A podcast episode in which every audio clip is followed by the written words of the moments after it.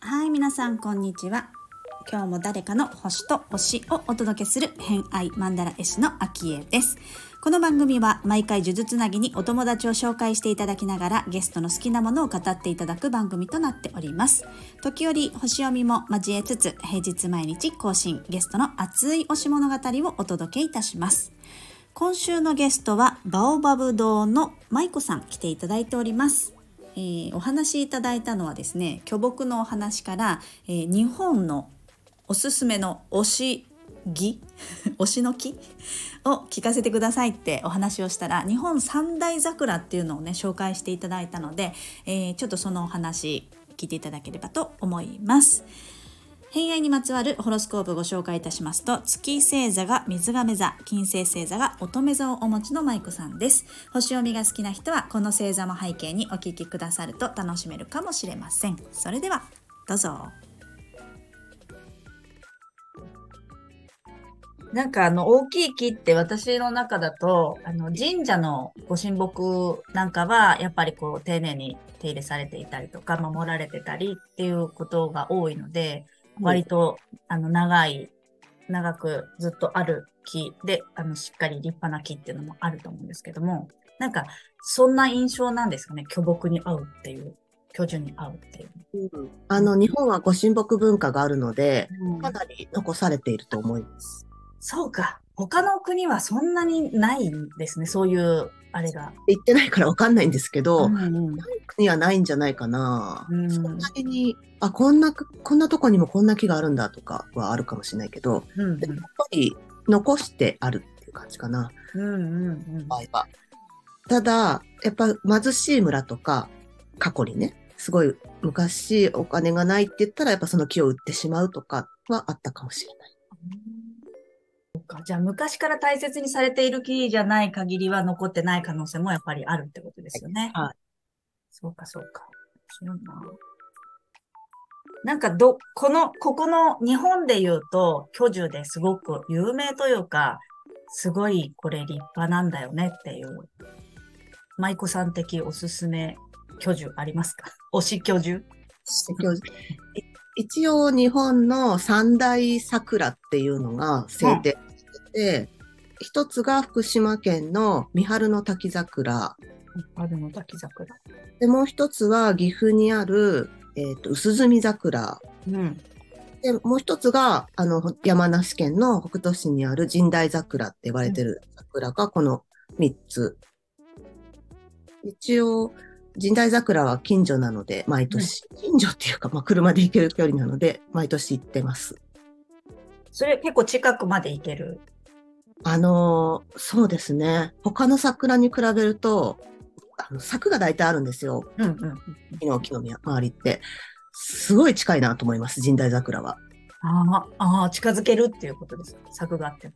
もうちょっと離してあげた方がいいんだろうけども、道路もすぐそこだから、仕方がないのかなっていう環境に。うーん。まあ逆に言うと近くで見れる、みんなは見れるっていう感じ。きっとしてみたらちょっと話してあげたいけど。うん。うん、そうですね。他のに比べれば。へえ三大桜、見に行きました？行きました。あの、はい桜は咲いてる時期がすごい好きで、もう、あの、普通の感覚なんですけど、桜を見るツアーじゃないけど、旅を必ず春休みに子供と3人でしてて、うん。で一昨年に結構遠くまで行って、それが岡山県か。岡山県の醍醐桜っていうところに 2, 泊3日ぐらいかけて行ったのかな、車で。車中泊しながら。車で、うん。3人で。結構距離ありますね。静岡の桜見て、奈良の桜見て、とかして、兵庫見てって言って、岡山まで行ったんですけど、もう素晴らしすぎて、私はそこの醍醐桜がおすすめかな。へえ岡山界隈の人はじゃあ、醍醐桜行けますね。なかなか遠いですけどね。うーん。でも確かに、こう、前にラジオに出てくれた人でさ、あ、違うわ。マンダラ描いた人で桜が好きな人はいつか桜の開花と同時に、こう、南から北上する旅をしたいっていう方があね。ー なんか沖縄が1月ぐらいから先出して、違一番多いのが北海道のどこだか忘れたけど、7月、7月か。半年あるってことですか？えでも確かに私は札幌なんですよ。はい。だから確かにゴールデンウィークがあの札幌だとピーク、だいたいピークぐらいなんですけど、1月からだったらそうですね。もう半年レベルの旅になるってことですね。でもね、いいですね。季節的にこう桜の季節は旅をするみたいな感じになるんですね、じゃあね。舞そう子舞子家では。そうなんです。だけど、最近、温暖、温暖化でっていう言い方おかしいんだけど、大体このぐらいに咲くっていう予想が割と当たってたのに、この近年早くて、ああれもう来ちゃうなってうん、うな、ん、うん見上げて、ちょっと真下行こうとかになってしまう。うん。車だからすぐ行けるんですね。予想がちょっと立てづらくて。あーそれあの、桜のところの近くのホテルに泊まったりとか、車中泊したりする。一昨年は車中泊しました。うんうんうんうん。あの、RV パークを借りて。うん、ああ、うん。でもお子さんと一緒だったらね、うん。そんな大きくない子供たちまだ。そんなことない。上の子はちょっといいから。寝返り打たれると足蹴られるみたいな。もうちょっとですね、じゃあね。ちょっと狭くなってくるな、みたいな旅のスタイルも変わっていく、いきますね、きっとね。いいですね。でもやっぱ好きなものがあると、そういう旅の目的ができて、あの、いろいろ行けていいですよね。うん。まあ、どこに行っても居住はあるので、うん。それはすごい素晴らしいなと思ってます。北海道とかもありますかね？あるんですけどね、私行ったことなくて、あ、そうなんだ。数年前に、あの、居住の会の総会は北海道であったうんうんうん。時に、カツラの木とか、うんチーの木とか、割と有名なのを回ってたみたいです。えーあ、貝で回るんですね。タイのツアーもあるし、うん。はい。ええなんか意識したことなかったから、ちょっと、居住ね、地元のところで大きい木って探してみたいなってちょっと思いました。ところとかね、街だからどうなんでしょうね。いや、行かない、いや北海道がね、やっぱ広いんで、北海道にここにあるよって言われても、一泊じゃ行けないみたいなところが来たりするんですよね。しかも冬になったら車はちょっと大変だし、ねかなり限定的ですね。行きたいなと思ってるところが結構山で、ちょっとうん今が怖いなとか思うと、なかなかね、行けないなと。ね多いですからね、熊ね。フリーなんで。うん、そうですね。なるほど、ありがとうございます。